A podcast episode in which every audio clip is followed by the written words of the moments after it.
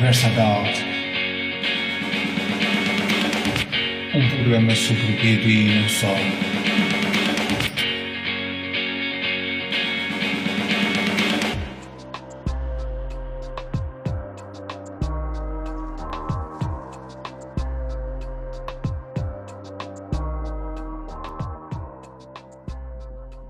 Muito bem, iniciamos mais um episódio do nosso podcast. Desta vez a nossa convidada é a Patrícia Guimarães. Tudo bem, Patrícia? Tudo bem, olá.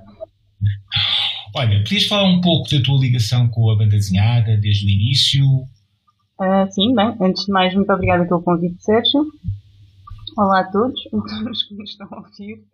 Uh, portanto, a minha relação com a banda desenhada um, teve início um, com desde muito nova que, que acabei por uh, ter algum contacto não é, com esse universo, primeiro através do, do Patinhas, que havia lá por casa, uh, depois uh, com os heróis da Marvel, não é, o Homem-Aranha e, e o Super-Homem, que foram interesses passageiros, digamos assim, e depois então com, com compreendeu-se também com as visitas ao Festival Internacional de Banda Desenhada Amadora, na altura na Fábrica da Cultura, que a minha mãe nos levava uh, religiosamente uh, e que e pronto, e eu comecei a ver outro tipo de banda desenhada, comecei a achar aquele universo uh, fascinante, não é? Também por todos os ambientes que eram criados nessa, nesse festival e, e, então comecei a ter o contacto assim com, com outros autores, autores um bocado mais alternativos, ainda dentro do universo plástico pronto, mais também infantil e, e um bocado mais de fantasia. Uh, vai ser então depois na faculdade, quando ingresso na licenciatura em Belas Artes, que depois, uh, ao fazer um curso de animação, começo a ter consciência daquilo que é feito uh, quer em Portugal, uh, quer também na, na Europa. E, portanto, esses, esses autores Uh, tanto, tanto em termos de animação como em termos de banda desenhada, vão acabar por influenciar o meu trabalho. Nós falamos de Lorenzo Matotti, Filipe Abranches, uh, Koji Yamamura, quer dizer, uma série de, de referências que eu vou tendo uh, ao longo da minha licenciatura e que vão contribuir para que eu uh, me interesse por este, por este lado da banda desenhada. Já a, a tua licenciatura que tu tiraste era de que área? Era arte multimédia e animação, variante de animação. Eu apanhei uhum. o processo de Bolonha, numa fase de transição, e, e havia esta possibilidade de nós nos uh, formarmos de uma forma mais uh, específica numa área. E na altura eu achei que a animação podia ser interessante, e foi aí que eu tive contato com o José Pedro Cavalheiro, o Zé, que nos mostrava imensos filmes de animação, e depois também falava de, de alguns autores de banda desenhada. E, e foi aí que eu, que eu comecei a achar uh, interessante, não é? Começar a, comecei a conhecer essa, esses autores e, e a plasticidade e a, a diferente plasticidade que havia entre todos eles. E, e como isso também depois influenciava de alguma forma uh, os filmes que, porque alguns deles também faziam banda desenhada e faziam filmes de animação, não é? E então isso, isso começou a fascinar-me um bocado. E para mim, quer dizer, não existe propriamente um. Não existem propriamente limites, não é? Quer dizer, um autor de banda desenhada não tem que fazer só banda desenhada, um autor de, de filmes, um realizador de filmes de animação não tem que só fazer filmes de animação. É, são muitos que eu acho que, que se ligam muito, que, que se misturam uh, em determinados, uh, até em determinadas alturas da própria produção do filme. Não é? e, e, portanto, depois desse, dessa licenciatura, eu uh, ainda fiz um curso, uh, também em Belas Artes, de, isto em 2014, não estou em uh, um curso de ilustração e banda desenhada. Já mais focado nestas duas, nestas duas componentes, e em que eu, tive, em que eu também estive então a explorar a questão do argumento, várias técnicas de, de plásticas, não, é, em termos de, de banda desenhada e ilustração, e, e, comecei a aprofundar também mais o meu interesse. E, e depois isto também coincidiu, já em 2014, com, com, a, com, a, com, o, com o aparecimento, né, neste caso, da, da Feira Morta, que era a antiga Feira Laica, né, hum. e, e com esta com uma espécie de fulgor que se, que se gerou uh, de participação, não é? da, da, possibilidade de criar as tuas coisas e de as poderes vender. Não é? E desta facilidade que era, não é facilidade, mas esta liberdade criativa, porque, porque eram coisas tão os fanzines, não é? Como depois mais tarde as edições de autor. Uh, mas uh, dentro dos fanzines era tão fácil podermos simplesmente fotocopiar e grafar, é? começarmos a ter contato uns com os outros e participarmos nos fanzines uns dos outros, que, que esse bichinho depois era, era uma coisa quase contagiante. E, e foi também, portanto, por essa, por essa altura, 2014, 2015, uh, com o aparecimento da Feira Gráfica e com, a, com o aparecimento da Feira, da, desculpa, da Feira Morta, uh, com, com uh, o meu contato com o Tiago Batista, com o Catarina Vinhos, com o André Pereira, que eram amigos meus antes de, de, portanto, de qualquer. imaginava lá eu que ia participar nos fanzines deles, não é? Nada disso. Uh, eram pessoas que eu conhecia, com quem eu tinha uma relação de amizade muito, muito profunda e que, e que depois estes interesses também se foram misturando e nós acabamos por participar eh, em fanzines uns dos outros, pois eu também acompanhei na altura o, o André Pereira, uh, acompanhei, quer dizer, fui vendo, não é? À distância, não é? Uh, o André Pereira, uh, juntamente com o seu clube do inferno, a lançar os seus fanzines, o Tiago Batista, na altura, convidou-me também para participar no Preto no Branco, juntamente com tantos outros artistas. Um, e foi assim, foi neste, foi nesta uh, amálgama de, de criatividade que depois surge o convite por parte do Tiago e da Catarina. Um, e, portanto, neste caso, na altura, fazíamos em martelos, para editar o Stabat Mater em 2015 e o Manuel Inútil em 2016. Uhum. Esse foi o teu primeiro fanzine ou já tinhas participado noutros anteriormente? Portanto, antes de, do Stabat Mater, eu tinha participado com algumas histórias soltas noutros fanzines, no Cotina, no, no Preto e no Branco. Fui, fui assim participando uh, nestes, nestes espaços. Mas depois então acabo por fazer estas duas histórias com eles. Uhum. É, é, só para termos uma ideia, eram histórias mais ou menos com quantas páginas? Quatro, cinco? Tomar, eu tinha. Deixa-me só. Acho que tinha cerca de 20, 20 páginas. Eram histórias cerca, com cerca de 20 páginas, sim. Sendo que no Stabat Mater um, existem duas. Existe uma curta, uma muito curta no final, que é o Amor de Mãe. Mas ao todo eram, eram fanzines com cerca de 22 páginas, uma coisa assim. Não ultrapassava as 30, penso eu. Já há algum tempo, mas eu julgo que não, não ultrapassava as 30. Sim, havia essa preocupação. Uh, sim, quer dizer, na realidade não, nunca foi, nunca foi, um, nunca foi propriamente uma preocupação. Para mim as histórias uh, eram contadas, não é? Quer dizer, eu respeitava aquilo que me interessava graficamente, quer em termos uh, plásticos, ou seja, o espaço cada figura oculta, o plano que, que, a história vai ter, os planos, vários planos, não é? As várias, a construção da própria prancha, mas nunca pensava propriamente num número de páginas.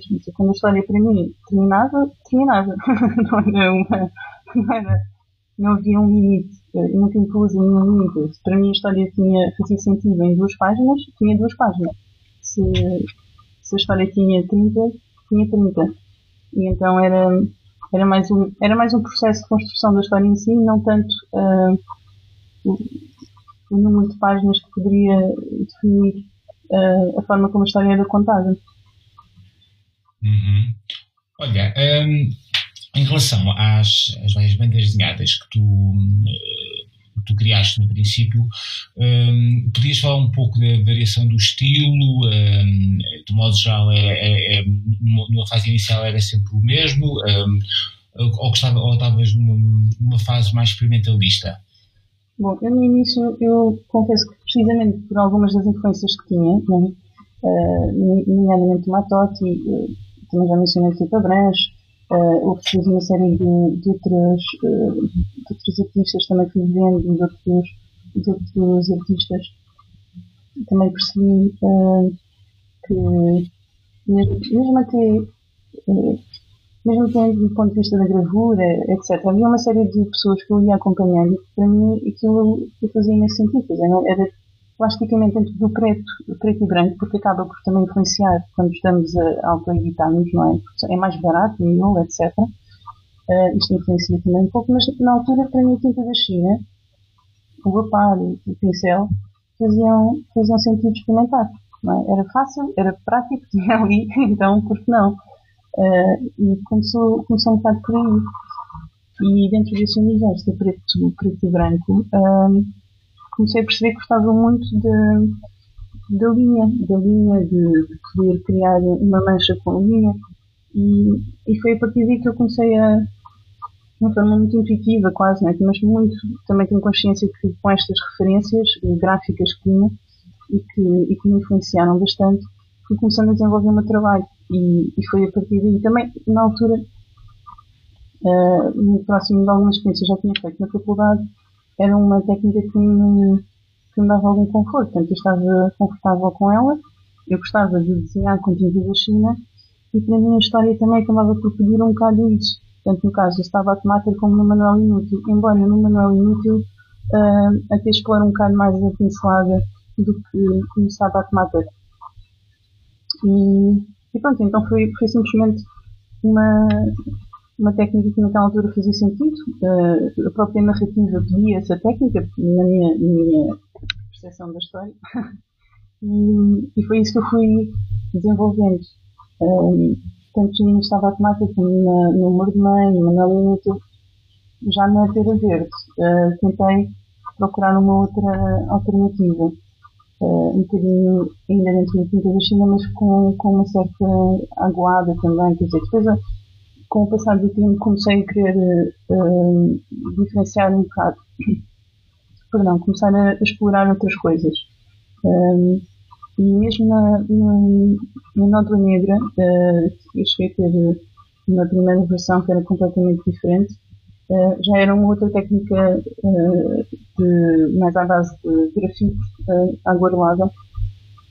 E, e depois acabei por fazer também tinta da China mas uh, já, já tinha menos denso, não é? Com uma linha muito menos densa do que, do que no caso do, dos outros fanzines. Uhum. Uh, dos outros fanzines, peço desculpa, dos outros fanzines. sim, sim. Uh, como é que foi a experiência na, na antologia Nódoa Negra? Uh, portanto, foi, a, foi a antologia, chega-me por convite da Lady Flores, era ela a professora uhum. do projeto, e foi ela que uniu todas as artistas, que, que, todas as autoras que fizeram parte deste, desta antologia. E, pronto, e na altura surgiu-me esta possibilidade de participar com todas elas uh, com, numa, numa banda desenhada coletiva, não é? digamos assim, uma antologia coletiva que falar sobre a dor. E achei super interessante, porque fez todo o sentido nessa altura, e achei porque não eu já acompanhava o, o trabalho da D-Lady, uh, conhecia o trabalho também da Musa, da Susa, de uma série de outras uh, autoras que fazem parte, outras não conhecia, passei a conhecer, nomeadamente a Inês Caria, a Silvia Rodrigues, por acaso também não conhecia o trabalho dela, conheci então na, na Nódo Negra, e, e mesmo da Inês Coias também, e, e pronto, e acho que foi, acho que a Nódo Negra é um, é um livro muito bonito, uh, que, no qual eu gostei bastante de participar e que, e que apesar de, de, de tratar de, de, todo um processo, pronto, tem um prazo, etc., de ser assim um bocado mais apertado, uh, acho que funcionou bastante bem. E fiquei bastante contente, acho que todas nós ficámos muito contentes com o resultado da antologia. Uhum. Olha, um, tu ano passado no, no no, no Festival de, de Beja, ganhaste o, o prémio uh, Geraldo Lino, graças ao teu trabalho. Uh, o que é que significou para ti esse, é, esse prémio? Bem, primeiro foi uma honra mesmo muito grande, porque, uh, como todos nós sabemos, não é? isto, isto foi o último ano, não é? Portanto, o Geraldo faleceu nesse, nesse ano, e quando eu recebo a notícia por parte do Paulo Monteiro a dizer que ele tinha contactado o Paulo sugerir o meu nome e fiquei extremamente honrada, fiquei até sensibilizada com isso, porque é um reconhecimento muito grande também, não é? Que, que, que tu fazes. E, e depois porque o Geraldo era uma, era uma, uma pessoa muito querida para todos nós, mesmo dentro daquilo que é o universo da banda desenhada, não é? apesar de todos os gostos, dos diferentes gostos, dos diferentes estilos, o Geraldo acabava por ser uma personagem, digamos assim, que, que uh, passava por todos esses espaços, não é? Ele era uma pessoa que, quando estava numa sei lá, agora vou exagerar, não sei se estaria ou não, mas numa Comic Con como estaria numa feira morta. Uh, e essa, essa liberdade essa, essa vontade que eu tinha, mesmo enquanto militante de banda desenhada que achava extraordinário, era, era único. É? Acho que poucos nós, acho que não existe ninguém assim como o Geraldo Lino, não é? Que fizesse aquele trabalho. Eu tinha estado em contato a primeira vez que ele que ele vê um, um fanzinho meu é numa feira morta. Ele compra ao Tiago Batista Sabato Mata e escreve uh, a dizer que tinha gostado muito e depois vai ao lançamento, que era foi no Real uh, em 2015, uma noite, quer dizer, surpreendidíssima porque o Geraldo estava lá e pronto, às altas horas, não é? Porreiro da vida e depois então vai acompanhando o meu trabalho, e também Manuel Inútil e, e para mim foi mesmo, uma, foi mesmo muito feliz, foi um momento muito feliz poder receber esse prémio, ir ao festival também e, e pronto, e ficar muito grata por, por, ter, por ter sido nomeada, não? Uhum. Um, e então agora projetos recentes que estejas a trabalhar? Uh, neste momento estou a fazer um mestrado em, em ilustração e animação uh, em Barcelos e, portanto, isto uh, requer aqui uma, um jogo de cintura entre aquilo que são as aulas e o trabalho da, da faculdade, digamos assim, e projetos futuros. Uh, mas há alguns assim planeados. E há então também esta, esta questão da, da, da antologia, uh, de, em homenagem precisamente ao Lino, não é? Uh, neste momento estou agora a fazer a minha parte, a fazer a minha participação e, e a preparar ainda, a trabalhar em argumentos para, para futuros projetos. Uhum. Por enquanto ainda, ainda estou só numa fase de produção. Produção. Um, alguma vez pensaste em criar um álbum?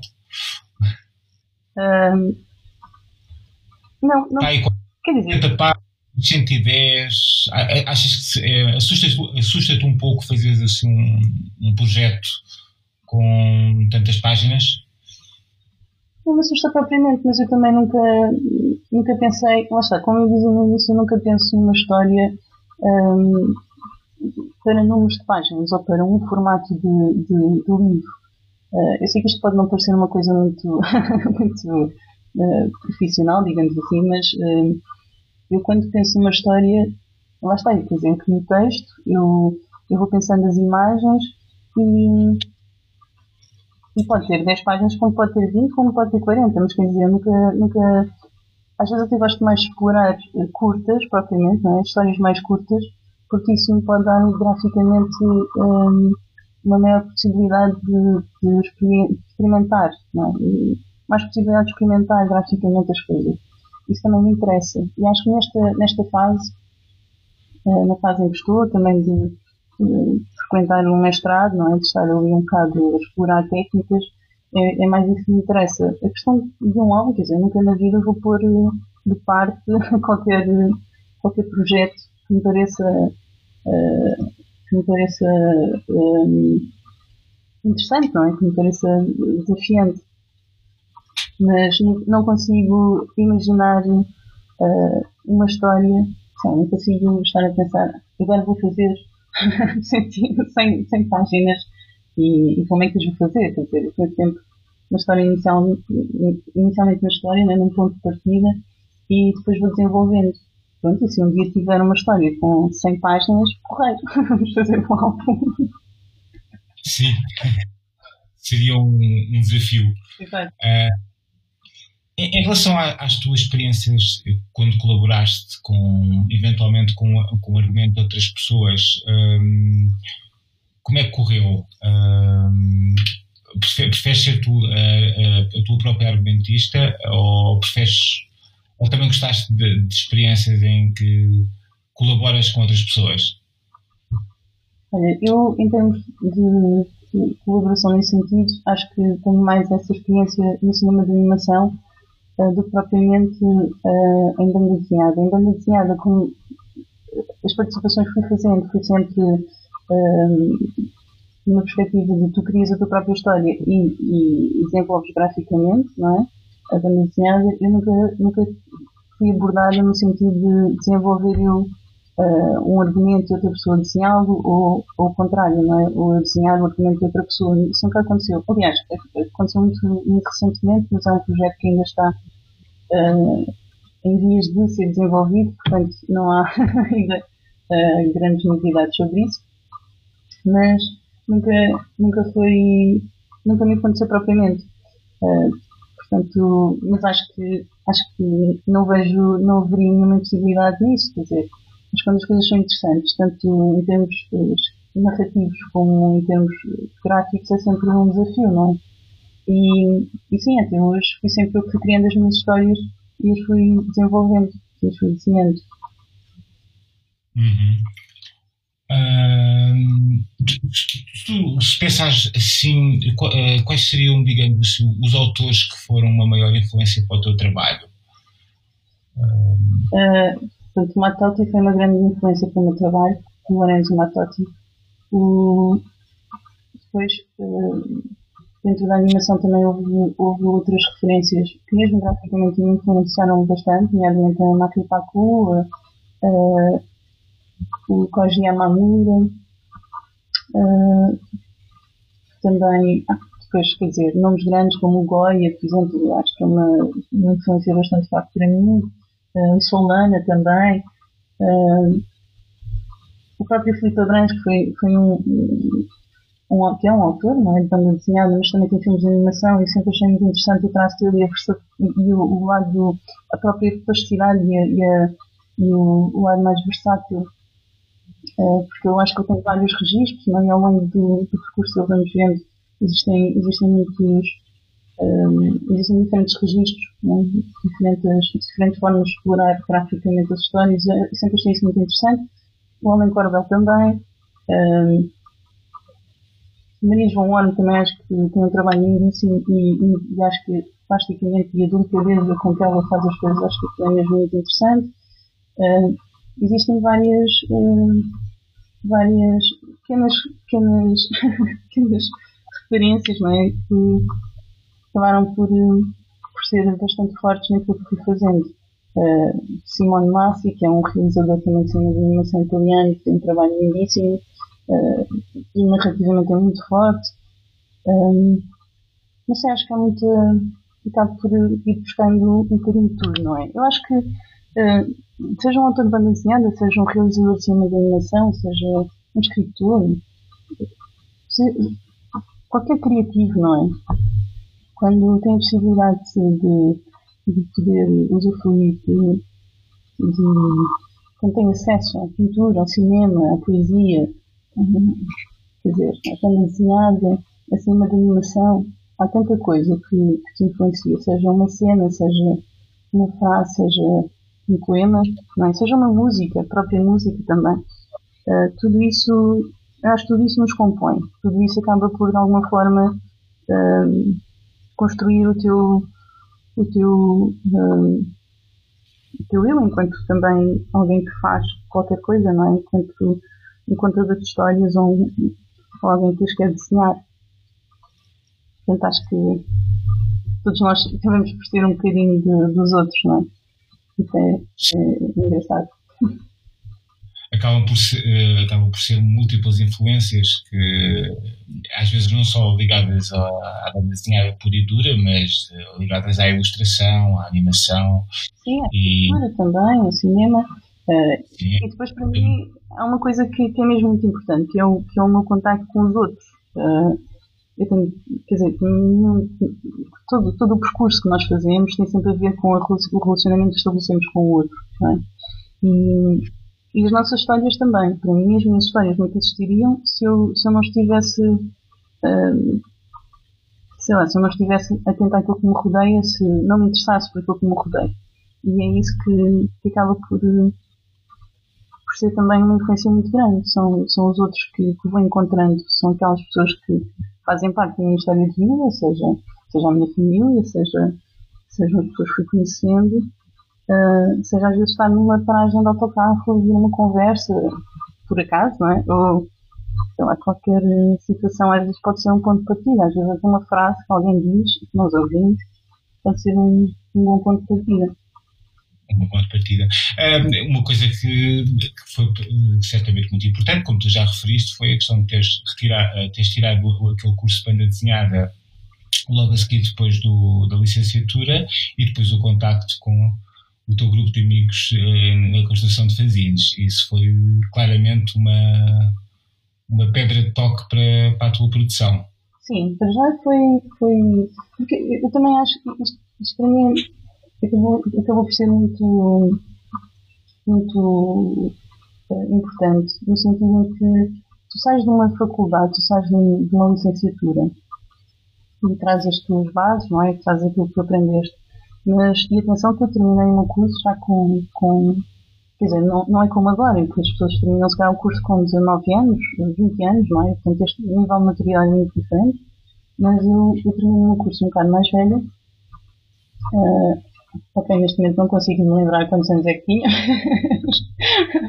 Mas acho que foi, não, foi perto dos meus 25 anos, não estou em erro. E, e para mim foi muito. E, portanto, quando sais da faculdade, não é? tu terminas uma licenciatura, tu ficas sempre um bocado. E agora para onde é que eu vou? E, e eu acho que isto é, é, muito comum para todos nós, não é? Esta, esta fase da vida em que nós pensávamos que saímos dali e, e chegávamos ao mercado de trabalho e por cima isto coincidiu também com toda uma crise que estava, que estava ainda em curso e, e portanto naquela altura estava um bocado, não sabia bem o que é havia de fazer, tudo, tudo o mundo da animação também era um bocado a forma como se, se processa a realização de filmes, etc. E tinha sido esta a minha licenciatura. Era um mundo novo para mim e portanto como é que eu podia fazer, como é que eu, como é que eu chegava a isto, como é que eu ponho em prática a minha licenciatura. E na altura eu começo a trabalhar numa produtora, uh, também, novamente, por via de, de, de um contato